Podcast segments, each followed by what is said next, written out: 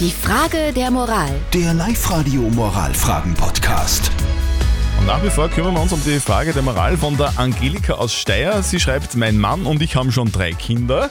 Mir reicht's, sagt sie, aber mein Mann will unbedingt noch ein Kind. Jetzt ist die Frage, ist es in Ordnung, wenn sie heimlich verhütet?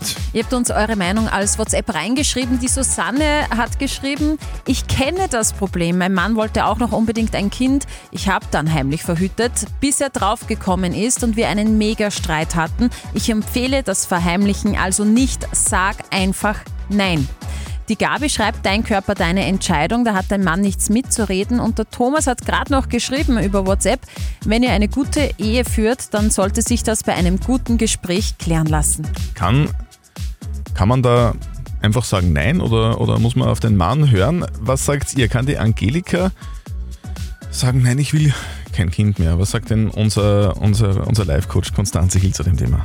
Nein, ist es nicht. Das ist ja eine, äh, ein Hintergehen des Ehemannes. Aber es ist in Ordnung, klarzustellen, dass du wirklich definitiv keines möchtest.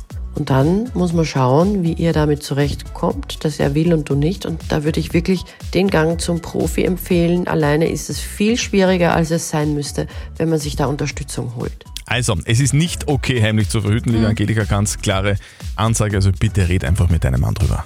Habt ihr auch eine Moralfrage an uns? Postet sie auf die Live-Radio Facebook-Seite, schickt uns eine WhatsApp rein. Morgen um kurz nach halb neun gibt es die nächste Frage der Moral auf Live-Radio. Die Frage der Moral. Der Live-Radio Moralfragen-Podcast.